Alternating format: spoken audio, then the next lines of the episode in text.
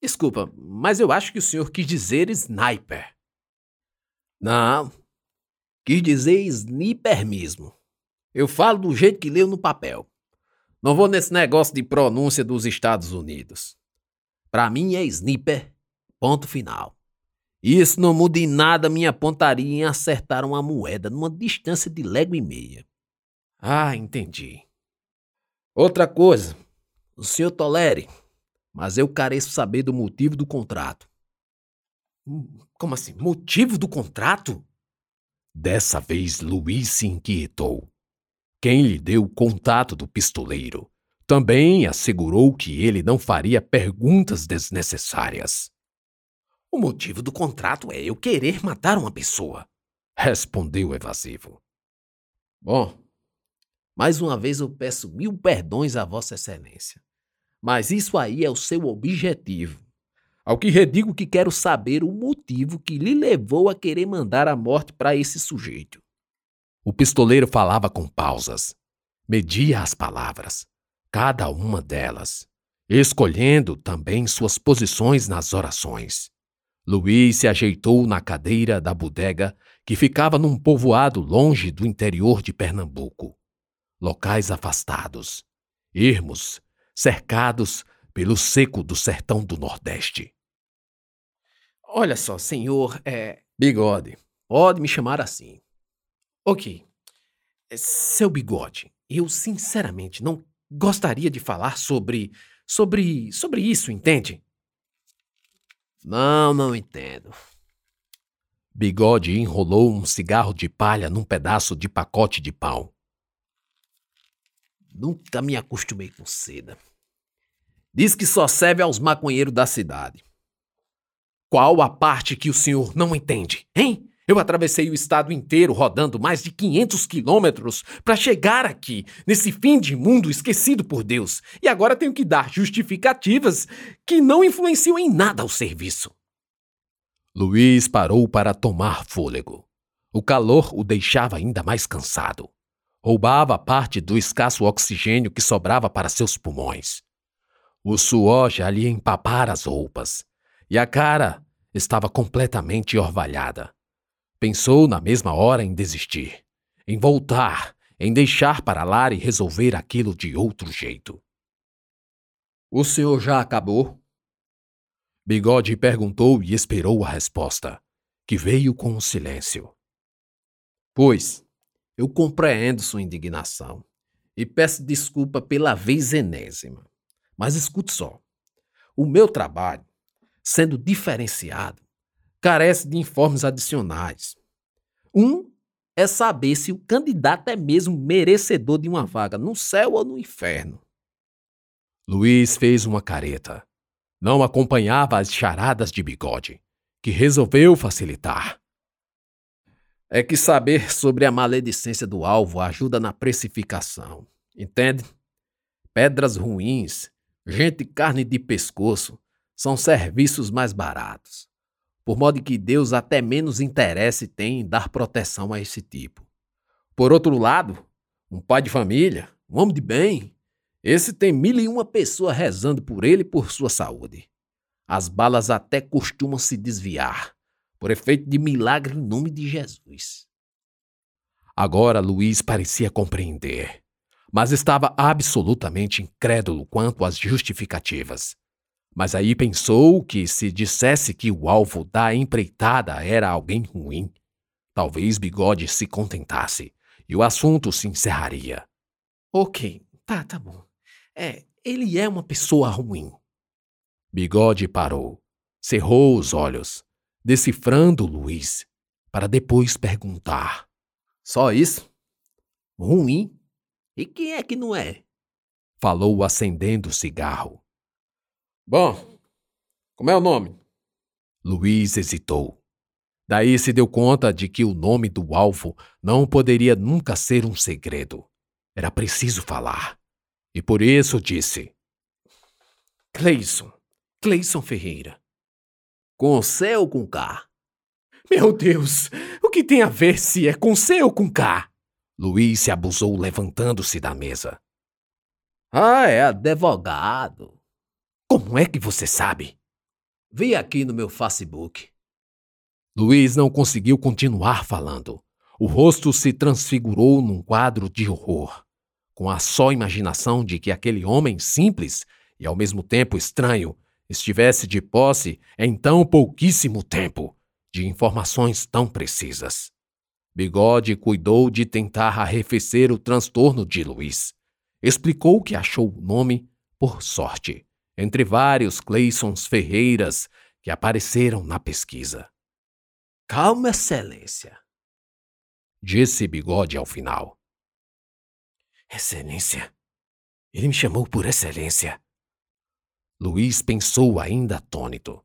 Estava tudo completamente diferente do que traçara em seus planos. A chegada à bodega, o encontro com o pistoleiro, o nome e uma foto do alvo. Era só. Dias depois, ouviria a notícia da tragédia e daria o serviço como pronto, para só aí pagar o ajustado. Já disse, careço saber o motivo. Tá bom, tá bom, ok, eu falo. Mas você, por favor, me diga. Você já sabe quem eu sou? Sei sim, e sinto muito por isso. É que a cara de Vossa Excelência está em todo jornal. Luiz enfim percebeu o caminho sem volta em que se meteu, e a partir daí resolveu falar tudo. Eu sou juiz, como o senhor deve saber. E esse Clayson é advogado. Eu e ele, nós dois, fizemos algumas coisas, digamos, erradas. Luiz parou para pensar se era preciso mais. Hum, prossiga, disse Bigode, ao que Luiz não viu saída. Bufou e continuou. É, ele me deu uma quantia em dinheiro. Sabe, ganhamos tão pouco. Há tempos não há aumento. E bem, não vem ao caso. O fato é que ele me deu, me entregou o dinheiro. Propina. Chame do que quiser. Entendo. E qual é a razão do interesse na morte? Sinto muito pela insistência. Não, não sinta. Agora já não há mais nada a esconder. A razão de querer matá-lo é a de que ele pode falar, pode me entregar, dizer que eu quem exigi o dinheiro. Mas tem alguma prova? Alguma foto, um filme, um retrato, alguma gravação? Não que eu saiba. E se houver, a morte dele não vai destruí-la, infelizmente. Luiz soltou um longo suspiro. Nunca em mais de 20 anos de carreira enfrentara semelhante situação. Uma acusação da parte derrotada no processo, que disse divulgou amplamente ter a certeza de que Luiz recebeu propina. E tudo ficou incontrolável quando expuseram a vida luxuosa que levavam, ele e a esposa, através das fotos e vídeos de anos de postagens em redes sociais, onde os dois ostentavam em viagens, em hotéis, em cruzeiros.